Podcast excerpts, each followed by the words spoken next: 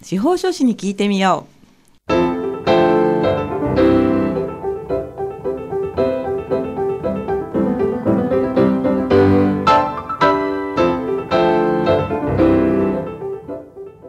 「FM 大白」をお聞きの皆さんこんにちは。宮城県司法書士会がお送りする「あ司法書士に聞いてみよう」の時間です。この番組は宮城県司法書士会に所属する会員司法書士の皆さんが月替わりで身近な法律の知識や手続きの注意点、そして日頃の活動などを解説する30分のトーク番組です。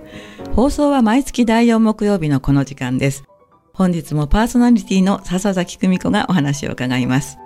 えーさて、今月はこちらの方にお越しいただきました。それでは自己紹介をお願いいたします。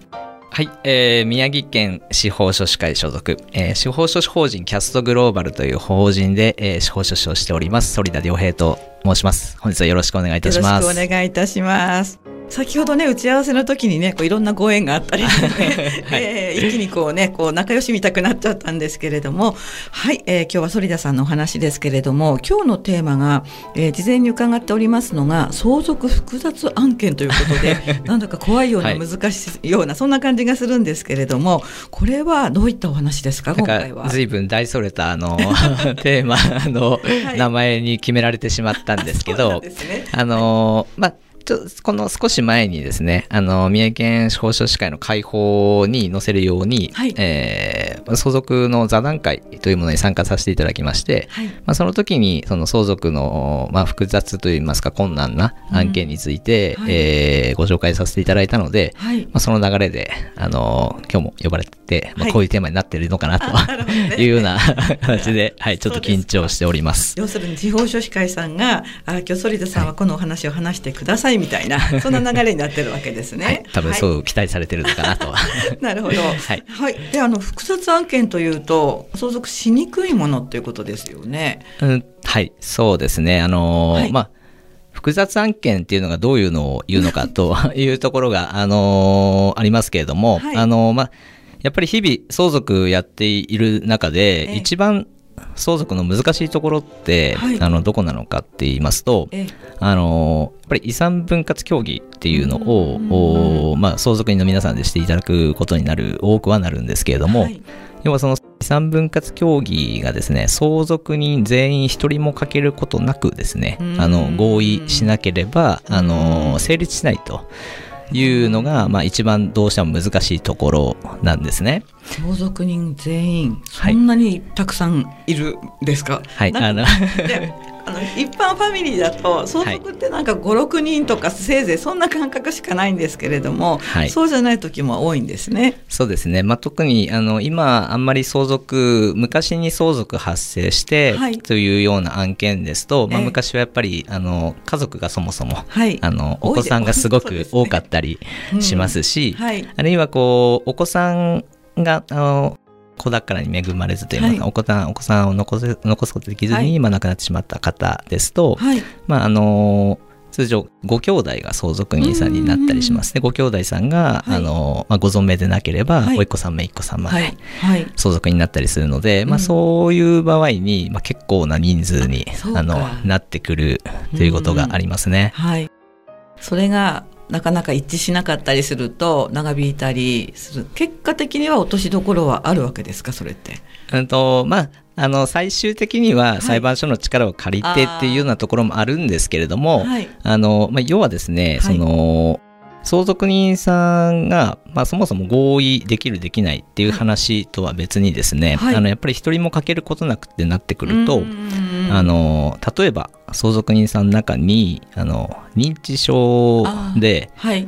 方がいらっしゃるとか、はいあるいは、あの、まあ、病院でもう寝たきりになっちゃって、まあ、そういうお話し合いがそもそもできないっていう方がいらっしゃったり、はい。はい。えーいたします。で、まあ、要はそうすると、もう相続人さん全員でやるっていうことが、もう事実上不可能になってきたりするので、ね。まあ、あの人数は揃っても、えその方たちがきちんと判断されるような、あのまあ、思考ではないわけですからね。はい、おっしゃる通りで、で、あの、まあ、そういうところで人数が増えれば増えるほど、うんやっぱりそういう人がこう含まれてくる可能性が、あの、すごく高まるっていうのが、あの、まあ、特徴なんですね。うんうんうんで、まあ、今回その私の方で紹介させていただくものは、はい。あーご相続人さんの中に、はい。まあ、その行方不明っていうんですかね。あの行方不明。まあ、風の噂で あのん何らかのあある時ある時点で亡くなったっていうような、はい。はい。あの風の噂は親族も聞いたことがあると。はいで、まあ、誰も連絡は取れないですしたはだ戸籍とかを調べていくと、はい。あの亡くなっているっていう記載はない。なるほどね、はい。その風の噂がちょっと非常に興味がありますけど、ね、ど どんな噂かなと思いますけどちょっとまあ心、そうなんですよね、はい。ちょっと心のところはあの、まあ、個別の案はい。件にちょっと関わってくるところなので、なるほど。あんまり詳細お話しできないんですけれども、はい。あのまあ、あるところある時点で、はい。まあ、あのおそらくそこではい。亡くなったと思われるんですけれども、はい。亡くなったっていう証明もできないし、連絡を取ることもできないはい。というような案件だったんですね。はいで、えっと、そこで、えーまあ、その時に私は選択した手続きっていうのが、はい。あの先ほどちょっと打ち合わせの時に、はい。あの少しお話しさせていただきましたけれども、はい。あの失踪宣告っていうですね。失踪宣告、うーん。こう漢字がイメージしづらいと思うんですけど、あはい。のもういわゆる本当に失踪失踪したっていう失踪。はい、あの失踪ですね。失踪に宣告はもうあの、うんはいいわゆる宣告宣告ねはい宣告しますっていう はい。宣告ですね、あれではい。失踪宣告っていう制度がありまして、まあ、はいそれを使用いたしました、はい。まあ、あの裁判所が関わってくる手続きになるんですけれども、はい。うんとまあ、結構失踪宣告のですね、はい。あの具体的な法律効果っていうのはあの結構厳密に言うと難しいところがあるんですけれども、まあ、すごくざっくり言うと、はい。あのまあ、その人が、まあ、亡くなった死亡したことにしてはい。あの手続きを進めてしまうしまいましょうっていううん。あのそういう制度ですね。あの死亡したものとみなしてしまう。みなす。はい、なのでその人については、まあ、あの一旦相続が発生したような形になってしまうとあいうよそうな形ですね。はい、しみなすんだったらそういうその人にからの相続が発生するってことあですねそうですね。はい、そういうあのことですねそういうはいそういうことになります。はい、あれ今は相続人の話、うんとですね。はい、ちょっとこんがらがってきちゃいました。要はですね、はいうんとその相続人さん行方不明の人をそのまま放っておくと、まあ、はい。全員であの協議をするっていうことがもう事実上できないので、はい、えーまあ、その人に関しては亡くなったことにして、はい。まあ、その人に相続人がいればその相続人の方とおに協議に参加してもらってとかまあそそういうことだあのは今回その結果的にははい。その失踪宣告をして、はい。まあ、相続が発生したことになったんですけれども、はい。実際その方には、はい。うんとまあ、ご相続人さんがいらっしゃらなかったうん。というところと、はい、あとその失踪宣告にはですね、はい。あの死亡したものとみなされる日付がですねええ。必ず決められる形ことになるんですけれども、うんはい、それがその手続き進めていた手続きの相続よりもはい、前にその方お亡くなりになったっていうことに、あのなったんですね。はい、でそうするとあの、まあ、ご相続人さんいなかったこともあって、まあ、その方たちはその方はですね完全にこう相続関係からもう離脱したって言えばいいですかね。あのメンバーメンバーから外れたという、はいはいこの言い方でいいんだ おっしゃる通りです。はい、そうですか。なのでその他の方々で、はい。あのまあ、相続の協議ができたというような案件でした。難しいですよね。だって風の噂では証拠がないので、えーどうやって認定するんですか？条件とかあるんですか？それは。そこはですね、はい。うんとまずはあまず要件っていうのははい、ありまして、ええ。ーまあ、行方不明になってから、まあ、はい7年間ずっと生死が不明。7年間。はい。はい、っていうのがまず、えっと普通のですね、はい。えー普通失踪っていうふうに言うんですけれども、はい。あの失踪う要件になります。はい。でもう一つはあの特別特別ちょっと言葉忘れてしまったんですけれども何か、はい。あのその死亡につながる、はい。あの直接的な何か出来事があってはい。例えば仮にですけれども、はい。まあ、ものすごくこう大きな火事があってその火事のはい。後からうん。もう連絡が取れなくなって、ただ死亡は確認されてないとかっていう場合には、うん。その、まあ、例えば火事なりの時に、はい。まあ、亡くなったっていうように、まあ、はい見なすことができると。そっか。じゃあ、はい。津波なんかもそういうあケースって結構あるわけですか？はい、おっしゃる通りですね。あの、報道とかでも、はい。あの、まあ、ごごえー、と例えばご夫婦で、あの奥様の,、あの失踪宣告をするのを、まあ、ためらってるとか、あのそういう報道はちょっと見たことがありましたね。まあ、その死亡が確認された方については、はい。あのまあ、当然死亡が確認されているので、そういう手続きは必要ないんですけれども、ええ。あの確認されていない方については、はい。まあ、それをすることによって、まあ、相続があの発生するとうん。いうような、まあ、亡くなったことになるとはい。いうことになりますので、はい。まあ、あの場合によっては非常にまあ大きい、うん。あの気持ち的にはですね、あの大きい手続きなのかなというふうには思います。確かにあのその後でひょっこり現れるとかっていうことはないんですか？いや、それはもちろんやっぱり考えられますので、ね。あの、法律もやっぱりその、まあ、もし、あの、現れた時に、戻ってきた時にはですね、はいどうするのかっていうのは、はいいろいろこう、あのー決められてはあいて、そうなんですね、はい。そのなんかフォローするようなな他の法律もあるわけですねはい。ちょっと安心しました結局まあなんか亡くなったって見なすわけですからはい。結構重要だと思うんですよねはい。おっしゃる通りですもそ。れがその方が実は生きていたってなるといろんなものがひっくり返っちゃいますよね。そうなんです。うんなので、まあ、一応そのそうならないように、はいあのまあ、最初に裁判所にその失踪宣告っていうのは申し立てるんですけれども、はいあのやっぱりその中で、はいまあ、確実にやっぱり精子があのどうしても探しても見つからないんだっていうような、あの探索はこはいう取る必要があります。例えばその警察にはい。お願いをして、うんあの捜索願いを出して、まあ、はい探してもらっても見つからないとかですね。あのいろいろ、まあ、手段はあるんですけれども、はい。あのそういったものでいろいろ生死不明、えーあるいは全然連絡が取れなく見つからないんだっていうことをとにかく証明していって、でそれを裁判所が認めると、はい。まあ、失踪宣告がされるというような流れになりますね。そうなんですね。あの先ほど反田さんはね、まあ私が選択したのはっていう言い方をされたので、そうじゃない選択肢もあるんですか？えっと、そうですね。この場合に、あの、意外と一般的によく使われるものがありまして、はいその、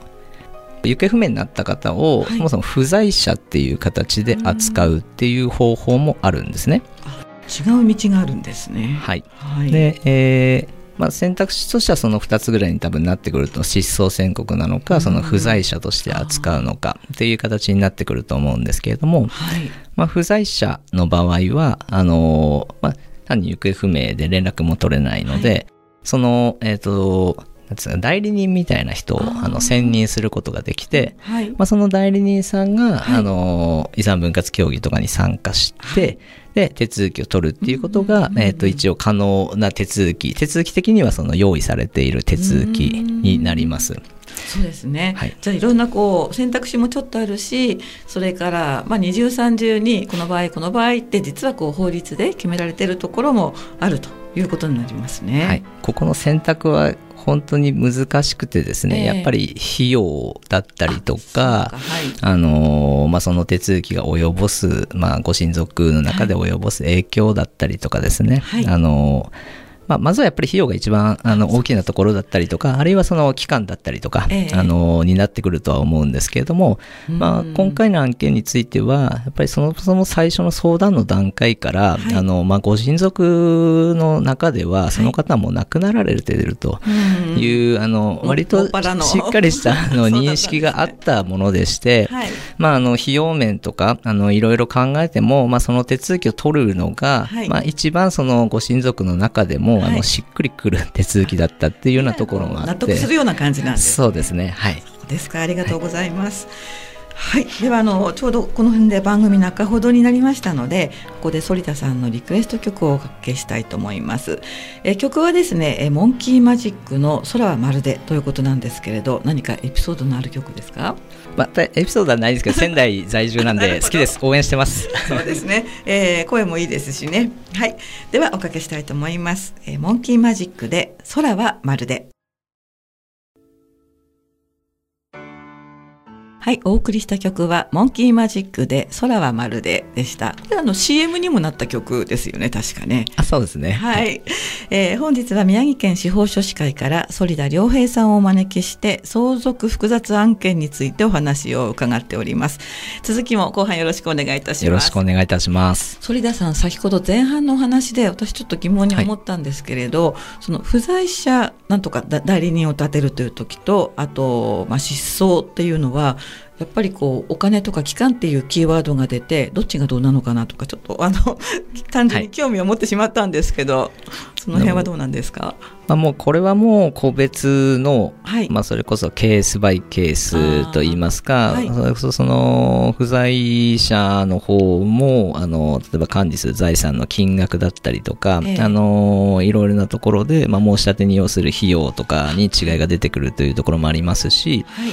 一方で失踪宣告っていうのはやっぱりその申し立てたからといって、はい、あの必ずしも、あの認められるわけではないというのも当然あります。まあこれは不在者もそうだとは思うんですけれども、はい、あのやはり裁判所としても、まあ、死亡したものとみなす制度ですから、まあ、かなり慎重な審理を。そうですよね。すごい重い決定だと思うんですよね。はい。行う形になりますので、はい、まあ、やっぱり何かその、こういうタイミングがあってとかっていう確証がある程度ある時でなければ、なかなか、あの、やって空振りになっても、怖いなというような手続きだとは思うんですね。はい。はい。うんうん、じゃあ、これはもう裁判所の皆さんも多分失踪は認めてくれるだろうくらいの感じじゃないとその失踪でのその相続の手続きの進め方っていうのはできないってことになるんですね。そうですねなのであのやっぱり多くは不在者の代理人を立てる方で進んでいくことが、まあまあ多いのではないかとは思うんですね。ただ今回私の方はレアケースで、まあ、先ほどのような、はい、あのまあ、ご親族の中でも、まあ、そういう手続きがしっくりくるだろうとかっていうような、あのいろいろな事情もあって、はい、えー、まあ、こういう手続きをすることに、まあ、して、まあ、実際に手続きを行ったと。でなかなかその失踪宣告はそれこそあの難しいのが、あの亡くなったこととみなされる日付はい。まあ、その日がまあ相続開始の日付になるわけなんですけれども、はい、それをこっちだとコントロールできないんですよね。この日だと思われるみたいな申請は通らないんですか？もそうですね。あの、ただ例えばその先ほどの、えっと、何かこう出来事があって、例えば火事であったり、まあ津波であったり、まあその後から、えっと、連絡が取れなくなってっていうものでしたら、多分その直後ぐらいに、まあ亡くなったんだろうっていうような認定になると思いますけれども、はい。はい。で、えーまあ、ただその、まあ、行方不明になって7年間、はいうん、いうと、まあ、そもそも行方不明になった最初の日にちはどこなんだとかですね。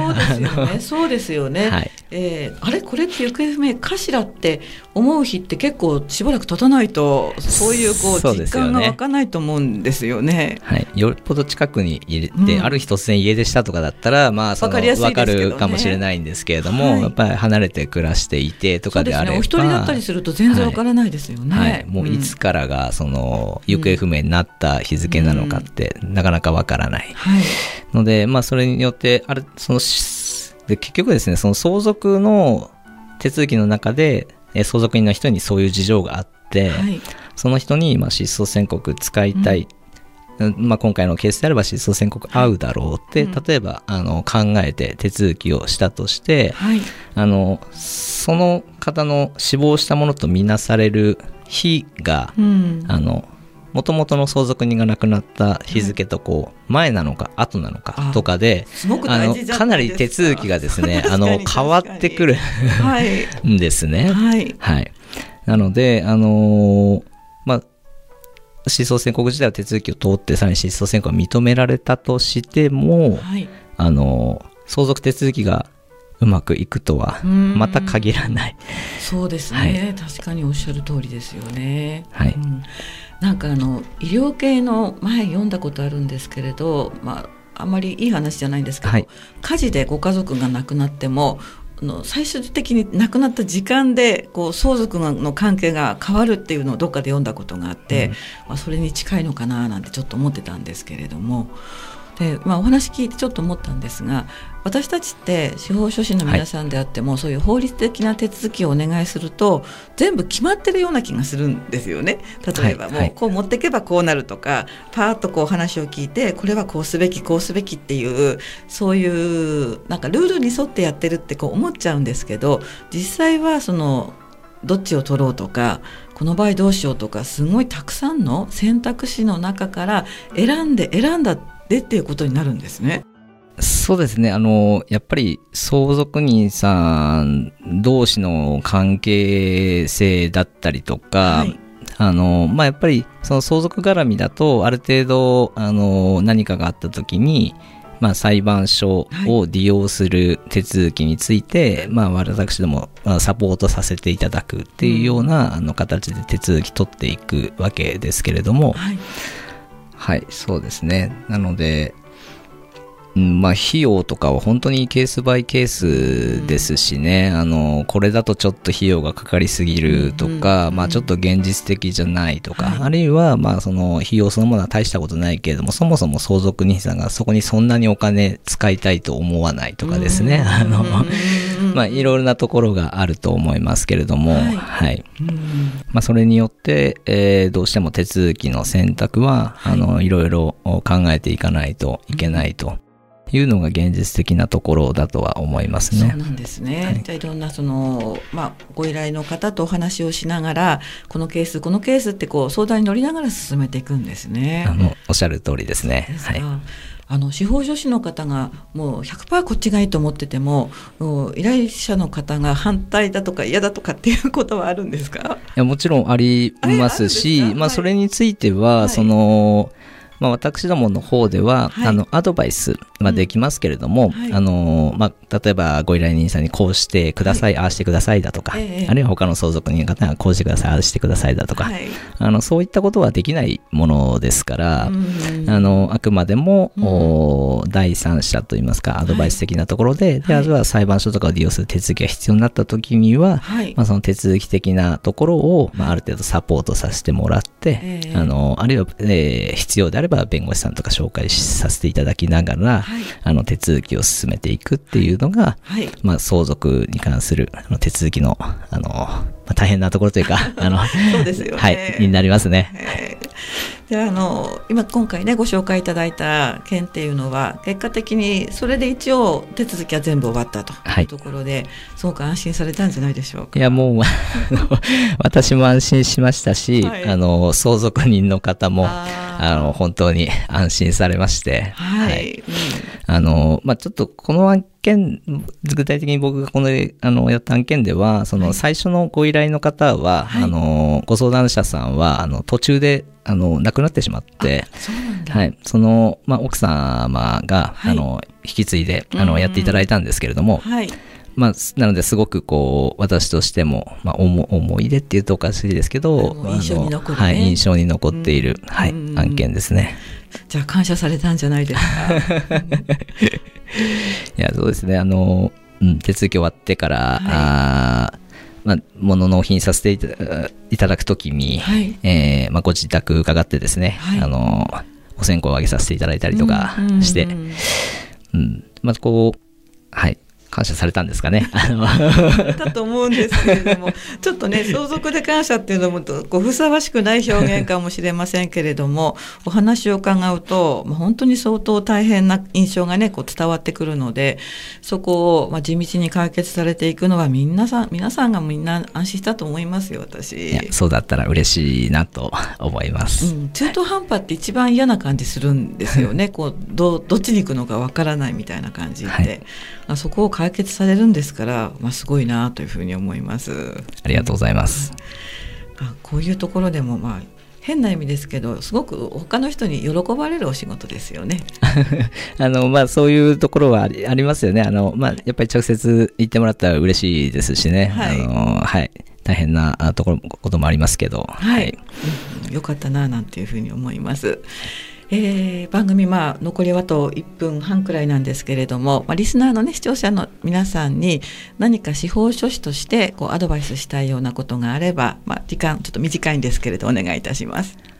多分出演した司法書士さん皆さん言うと思うんですけど、はい。あのー来年の4月1日からですね、あそうだそうだ。あの、はい。相続登記の義務化始まります。はいまあ、あのご相続の手続きってあの一般の方にとってはそのやっぱりお金とかが大事であの登記っていうのは多分手続きの中の一つっていうような認識だと思うんですけれども、あの今のお所有者不明土地だったりですとかね、ですとか、まあ、空き家の問題ですとかに直接関わってくるところになりますので、はい。あの、ぜひですね、相続登記義務化、あーですね、あの、皆さん知っていただければと思います。そうですね、ありがとうございます。今本当にそ反田さんの話で思い出したんですけれども、ここずっとあのゲストに来られる方はみんなその話なさってて、はいもう来年山なんですよね。わーっとこう忙しくなるかもしれないですよね。まあ、お体に気をつけてぜひお仕事頑張っていただきたいなというふうに思っております。ありがとうございます。今日はどうもありがとうございました。どうもありがとうございました。